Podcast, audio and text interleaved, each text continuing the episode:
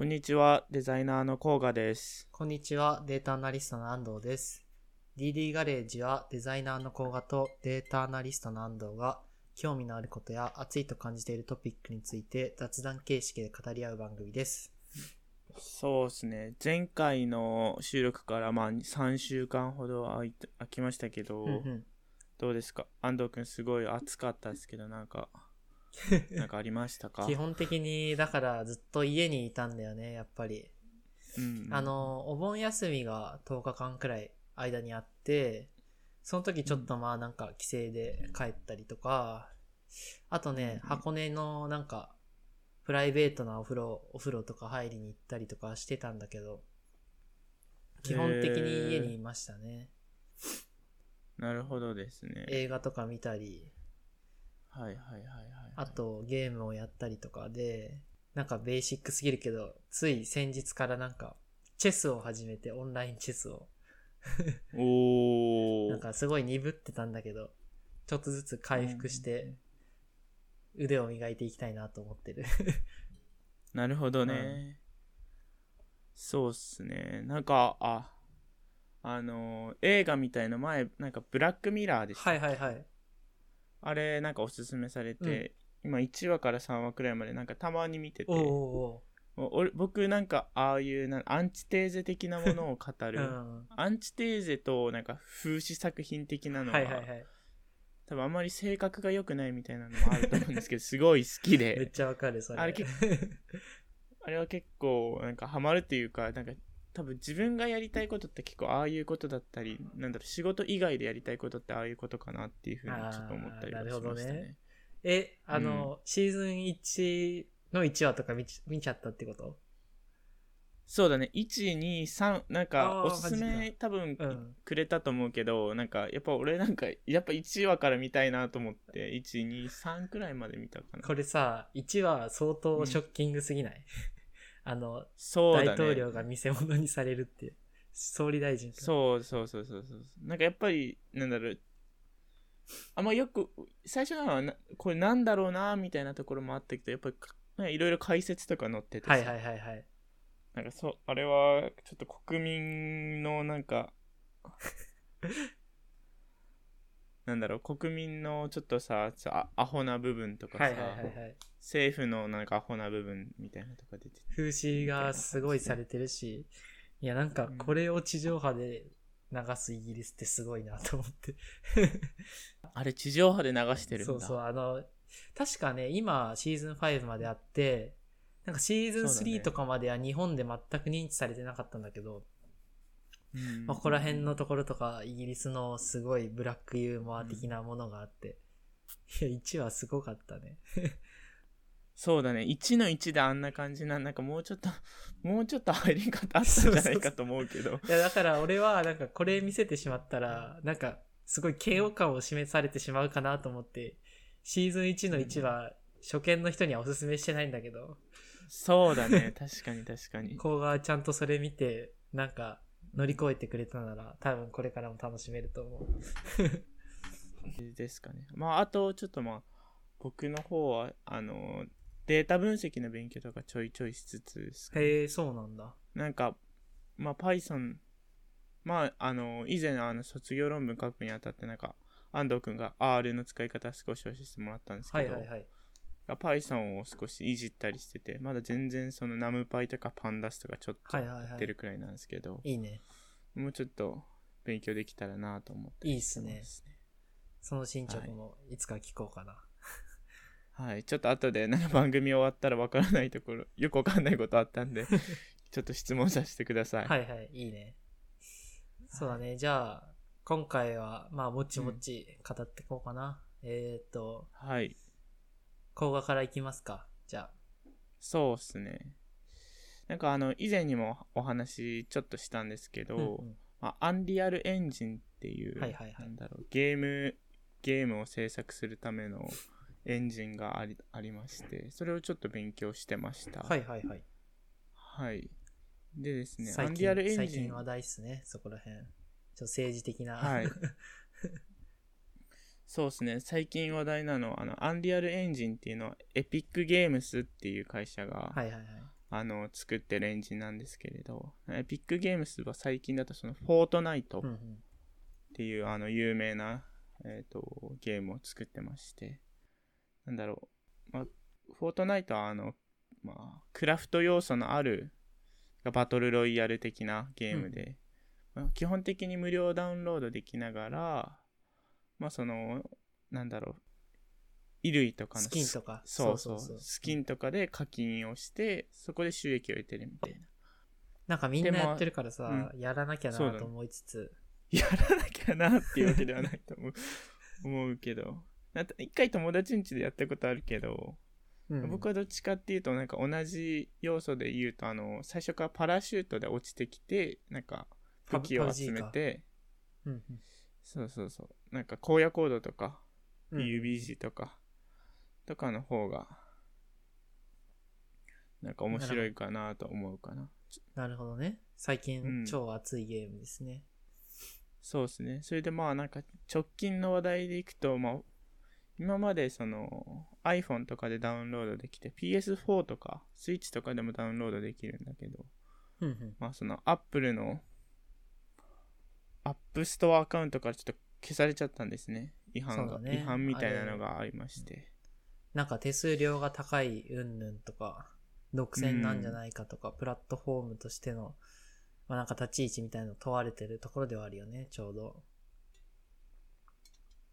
そうですね。うん今回のやつは、あの、フォートナイトが、まあ、Apple のその課金システムを通さずに、うんうんうん。まあ、課金をすることによって、まあ、けルール違反みたいなことで、まあ、アップスト、まあ、アップルからまあご指導があったっていうか、 App Store から消されちゃったんだけど、まあ、それに対して多分今おし、安藤君が言ってくれたようには、その、なんかね、ちょっと高かったり独占的になっているから。みたいな話はありますね。そうだよね。なんかそれとさ、あの、なんか一昨日か昨日か一昨日の日経にも出てたんだけどさ、そのフォートナイトだけじゃなくて、確かエピック、ゲーム関連しになってるゲーム全面的にもう削除されたみたいな話があった。へえ、本当にそうなんだ。根こそぎアップルがなんか力を発揮してるなって感じ。ちょっと今そのやつも貼っとこうかな。小ノートの下に。はい、ありがとうございうんうんます。で、今日はまではちょっと、ううんん、どういう、その、エピ、アンリアレンジのどういうところを聞けるんですかね？えっと、まあちょっとあの、僕、10時間くらいちょっと触ってみて、おおで、なんかこう、どういうところが面白かったかとか、良かったかとか、はいはいはい。なんかざっくり説明できればいいかなと思っていて、なんかこう。はいはいはい。そうですね。なんか、まあ一、アンリアルエンジンっていうのはけどういうものかって説明すると、まあ、なんかグラフィカルにゲームを、まあ、なんだろう、マテリアルっていうのかね、家とかを設置しつつ、ゲームって、そこでなんかもう、あとは、えっと、脚本的になんか、例えばダンジョンであれば、うんうん。なんか誰かに話しかけたら何か進むとか、いやそういうものを、なんかストーリー的なものを書かないといけないじゃないですか、ゲームっていうのは。はいはい。でもなんか今までってそれは C++、C++ とかでやってたと思うんだけど、ユ、Unity とかでしょ？うん。ああ、そうそうそうそう、Unity とかではい。やってたんだけど、まあなんかその、 Unreal Engine はコードレスにその Blueprint っていうものを使って。なんかコードレスに、なんだろう、ある程度ゲーム開発できますよみたいなところで、なるほど。はい。そうですね。今までは多分ゲーム作家っていうかアーティストがいて、エンジニアがいて、ゲームを開発していってたけど、なんかやっぱりそこにエンジン、ゲーム作りたい人たくさんいるけど、エンジニアはやっぱり作るのに時間がかかるから、うんうんうんまあ、なんかちょっとそのエンジニア不足、まあ若干その需要が足りなく、需要っていうかそのエンジニアが足りなくなってきたけど、まあそのコードレスに書くことによって、まあアーティストが直接的にゲームを作ることができたりするみたいなうんうん。なるほど部分でね。なんかかなり大きいのかなと思っていますね。はい。なるほど。はい。ですね。それと、まあ日本でこう、だんだん普及しつつあるのは、やっぱりエピックゲームズさんがすごい頑張っているところだと思うんですけど、日本語訳とか、うんナレッジとかがすごいこう、ちゃんと整備されていて、うんすごい手軽に始めやすいな、みたいなところがあるのかな。なるほどね。ツールとしてちゃんとそういうコミュニティが成熟してうんきつつあるんだ。それはそうそうやる、今からやりたい人にとっては、一番いいね。確かに。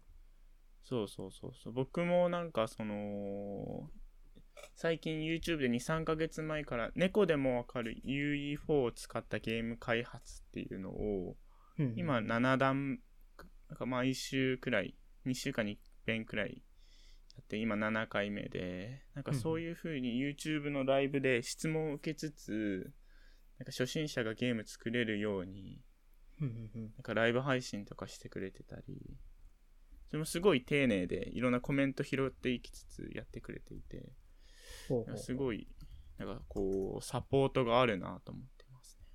なるほどね。いいっすね。うんうん。そうですね。で、えっと、まあ、もうい一旦ちょっとここで、まあ、どういうものか安藤君にお見せしたいんですけど、はい。多分な中身を見ないとあんまわからないと思うんだけど、うんうんちょっと若干画面シェアできる画面を共有。見えてますかね？えー、あ、見えた。こんな感じで今あゲーム、ーなるほどね。いや、本当に、一回学生時代、 Unity を触ったけど、本当に同じようなレイアウトというか、ユーザーインターフェースだね。うん。俺 Unity を触ったことはないんだけど、これさ、あれでしょ？なんかこういう、あ、なんか今、聞いてる人にはわかんないだろうけど、あの、スペースがあって、そこに木とか家とか、そういう世界を組み立ててるみたいな感じか。おすごいな、これ。作れちゃう。これさ、なんか、普通に、うんなんていうんだろう、パッケージとか、いキットみたいなのをインストールしたら無料で使えるってやつだよね、きっとこれ。そう家とかそうそうそう。素材が落ちてるんだよね、絶対。おーそれが多分ちょっと今、後から説明しようと思っていたところなんですけど、はいまあなんかはい。まあ基本的にそのマテリアルとかキットって有料だと思うんですけど、うんうんうん毎週毎週いろんなキットをなんか無料で公開してくれてたりして、うんうんうんすごい素材が集めやすいというか、今回僕もなんかたまたま無料になってた、なんかその、ちょっとゆなんか夜でファンタジーな、あの、まて、キットをちょっとダウンロードしてみて、おー結構すごいね。こんなの作れちゃうって。これを1時間くらいでもう作成できちゃうから、おーすまあ、げえたただ、まあでも、なんか、本当にプレビューとかもこんな感じで FPS になってる。そうそうそうそう。こんな感じで。多分え、これ実際に自分で動かしてんの？そうそうそうそうそうそう。おーいいなーこれをコードレスに。すごい楽しいよね、多分。やりてー。ラジオだから、なんか伝わらないけど、ちゃんとこういうのを、なんかあの、セッティングして、やりてー、まあめちゃめちゃやりてー。なんだろう、画面の内容を今ちょっと簡単に説明すると、はい。なんか家とか木とかが配置されていて、銃を持った人をもう今プレビューすぐにできるみたいなうんうん感じの状態の画面で今動かしてますね。すごいななんか本当に僕も驚きで多分こんなものがすぐ作れるんだと思って。ーいや、これは楽しいな見てるだけで。そうそうそうそうそう。実際にこれはさ、あの、なんだろう、んデプロイす、こう人に遊んでもらうってなるとなんかサーバーとか借りたり、それかうんなんだろう、これをなスマホ用にレンダリングとかするのかな？よくわかんないけど自分は。そうだね。なんか僕もそこ、なんか今回はこのゲームをまだローカルで作ってみましょうみたいなはいはい、オはい。ンラインラーニングしかやってないんだけど、他にもなんか、オンラインラーニングで、なんだろうな。えー、めっちゃやりてえ。うん、iOS ゲーム開発入門、セットアップからリリースまでみたいなオンラインのラーニングとかあって、多分そういう、なんだろう、ラーニングを見ると、まあ、なんか iOS でまあ実際にリリースできるまで、はいはいはい。あの、 App Store で公開できるかは審査があると思うけど、多分自分のうん iPhone には落とせると思うから、本当に簡単なゲーム自体は作れるんじゃないかなと思ってますいいね。いいっすね。ね。ちなみに、甲賀はこれ。れなんか自分でこれからどういうものを作っていきたいとかあるの？なんか僕はそのゲームを作るのは結構その、すっごい大変じゃないですか。うん、うんそうだね。う んなんか僕、コインを取得して、はいあ。のーコインを取得して消えるっていうまでエフェクトをずっと作ってみたんですね。ランラーニングを見ながら。うんうん。まあ、その1個のコインを作るだけでも30分くらいかかっちゃったんですよ。ああ、なるほど。だから、まあ、やっぱり、その、もう今簡単にマテリアル配置して、はその、マップ内を徘徊させるだけならできるけど、ゲームを作るって大変だなと思っていて。いやー、すげえな確かに。だから、なんだろう、どっちかっていうと、これってゲーム以外にも多分ムービーとか。用にも作れて、なんかそういう 3D の、なんだろう、若干こう映像系の方が自分的には合ってるかなとは思ったりしてますね。ああ、なるほど。うん。いや、いいな今めちゃめちゃある。エピックゲームスの多分、なんだろう、その、マーケットみたいなところを画面に映してるんですけど、うんうんうん。多分本当にすごい色々あって、なんだろう、エフェクトからもうジャングルとか作れたり、ななんだろうね、本当にキャラクターとかも打ってて、え。いいなすごいっすよね。うん。あの、自分はこうゲームとか、その本格的に作ったことはないし、けど、やっぱそういうオープンワールドのゲームとかやるの好きなんだよね。うん。で、PS4 とかのやつやってるけど、あの、なんか、一個、面白いインタビューがあってさ、押井守監督っていう映画監督の人が、あるゲームについてこう、レビューをしている動画で、なんはいか、世界を作り上げること以上に面白いことがあるわけがないみたいな話をしててさ自分でそういうものを世界を作ってキャラクターを作る、なんか、ゲーム制作してる人ってなんか尊敬するし。なんかちょっと自分も今動画のを見てやれ、すぐやれるんだってなったらちょっとやりたくなっためちゃめちゃ。そうっすね。ね、本当に、いや、なんか、すなんだろう、ちょっとこ、言葉詰まったんですけど、あのー 今言ってくれたように、そのマインクラフトとかって自分の世界観を作れるじゃないですか。はいはいはい。それ、あれはもうすごい世界でこうい、いろいろこう、簡単に遊べるけど、なんだろう、マインクラフトの超進化バージョンみたいな。感じなイメージはしてて、自分の中で。はいはいはいはい。本当に自分の思い描く、なんだろう、世界を、まあ、マテリアルとかさえあれば、ある程度再現できるっていうのは、本当になんか楽しいよね、楽しい人には。いや、そうだよね。うん。いいな。やっぱりすごい奥が深くて、10時間ちょっと触ったくらいじゃ全然わかんなくて。いや、もっと触ってよ。なんか作ってほしい。そうですね。なんかちょっとして、なんか相相手が出てきて、ちょっと戦うくらいまでは、マップの中で戦うくらいまでをちょっと作ってみたいなとは思ってました。ほうほうほう。うん。いいじゃん、いいじゃん。みたいな感じですかね。いや、面白いな、その話は結構。なんか、でもちょっと困ったことがあって、はい。と僕、今 Mac を使ってまして、まあ、結構、あのープロセッサもいいやつで、コアの i9 を使って、メモリも32、まあ、64じゃない、128とかじゃないから、そのそこまで多くないけど、うんグラフィックスも結構一番新しいのにしてて、MacBook としては結構スかなりスペックの高いものを使ってるんですけど、はい。それでもやっぱり Mac だと、やっぱりゲーム開発ちょっと重いなっていうところがあってて、いや、そうだよね。うん。うん。あまりなんか、その、パソコンゲームをやったことがないからわかんないけど、やっぱりパソコン、ゲームみたいなやっぱり Windows うんうんの方がいいんですかね？いや、間違いないでしょ、それは。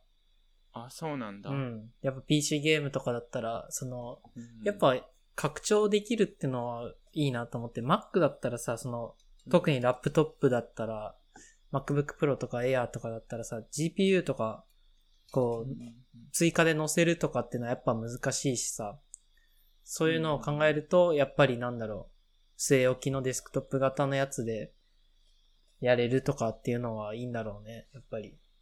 うんあ、と、自分もこう、Steam とかでゲームダウンロードして、昔、Mac の MacBook Air でやろうと思ったけど、やっぱりね、全然ダメだなって感じ。MacBook Air だったら。遅いあし。そうなんだ。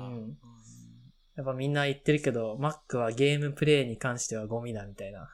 まあそもそもね、はいはいはいそういうことをやるための機器台じゃないし。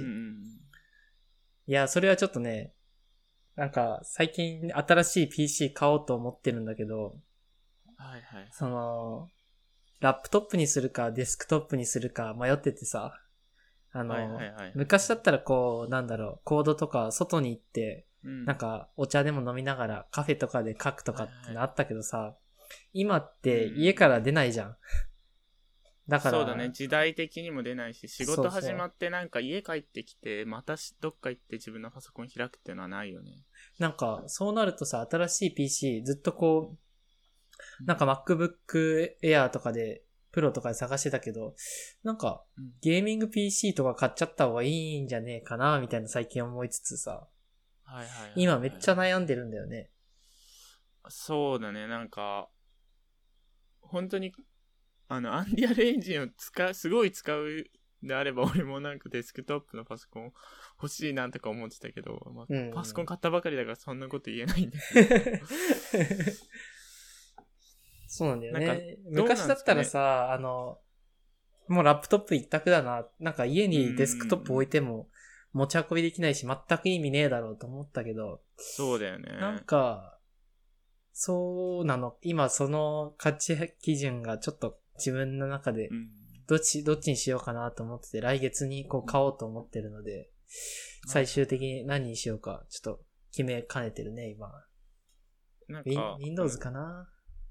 ちょっとやらしい話、なんか Windows とかの、うん。その、まあデスクトップ型って結構値段ってどう、どうなんすかね？いや、まあいいやつだったら数十万とか軽くすると思うよ。50万とか。あ、そうなんですね。まあでもそ、の、うんなんだろう、自分が考えてたのは、まあ20万弱？そしたらまあうん MacBook Pro のまあ32ギガとかで買えるかなと思ってたけど、ね、なんか、ゲーミング PC とか買ってもいいのかなってね。お金の面で。ゲーミング PC って高いんですか？いや、どうなんだろうね。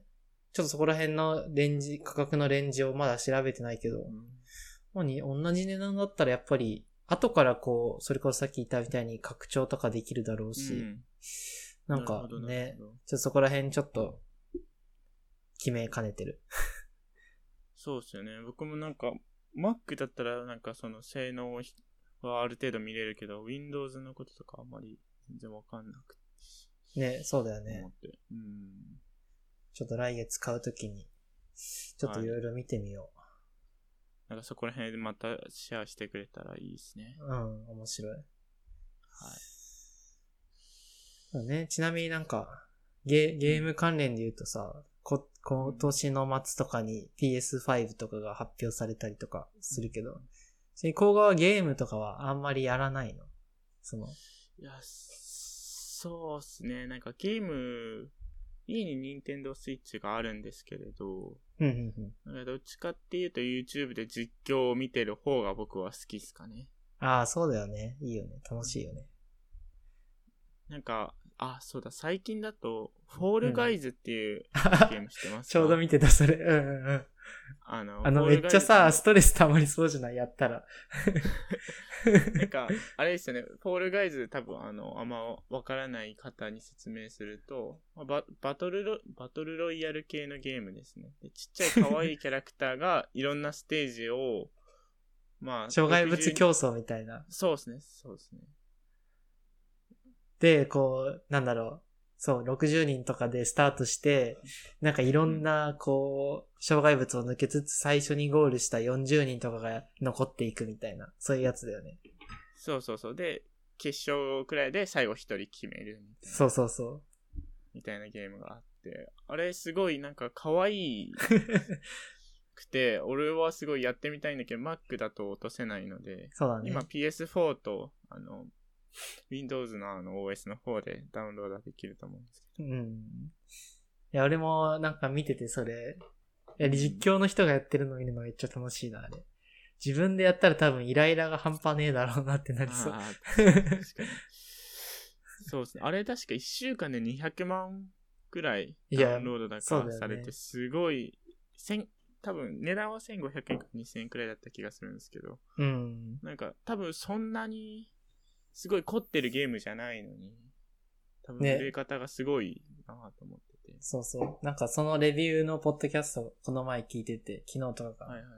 なんかやっててつまんないけど、こう、隣でちっちゃい子供とかが見てるのがキャッキャキャッキャ嬉しがってるみたいな話をしててさ、うんその、フォートナイトとか、まあ、銃で撃つとか、教育上よろしくないみたいな人たちはまあいるわけで、ちっちゃい子供とかがいる家族とかには多分めっちゃバカ受けしてるんだろうなって思ったりする。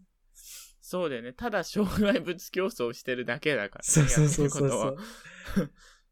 それとさ、なんか面白いのがさ、最近さ、あの、ゲーマーグランマっていう YouTuber 知ってる？ああ、しあの、おばあちゃんがゲーム、バイオハザードとかグランドセフトオートやるやつだよね。そうそう、ゲーマーグランマもフォールガイズやってて、なんか面白かっそうなんだ。た。うん。ゲーマーグランあれマめっちゃいいよね。人気っすよね。そうそうそうそう。なんかこの前ゴースト・オブ・ツシマやりながら、なんか私が戦時中はこんな食事をしていたのよみたいな話をしててさ、なんか個人の体験談とか語っててめっちゃ面白かった。それは本当にその高齢の方しかできないよ。そんなレビューできないよね。もうなんか独自の USP を見てるなと思って素晴らしかった、あれは。すごいですね。ね、なんか僕はそんな感じですかね。ゲームはあんまやらずに結構見るタイプの方が好きですかね。いいね、いいね。まあ、じゃあ、うんこんな感じですかね。 Unreal Engine に関しては。はい。い、や、面白かったな。で、実際にそのはいデモの動画とか、ちょっと共有しづらいだろうけど、うん、なんかどうにかしてちょっとやってみるか。はいそうですね。ちょっとショーノートの方に、なんか、若干、なんか僕作ったのはすごい開口感ですけど、なんかインストールしたライブラリはいはいー、はい。 UI キットみたいやつとかもショーノートに貼りながら、なんか共有できればなと思います。はい。一旦このエピソードはこんな感じで、ツイッターとかやってるんで、そちらもチェックしていただけたらなと思います。DD ガレージで検索してください。はいじ。よろしくお願いします。はい。じゃあ失礼します。ありがとうございました。はい。ありがとうございました。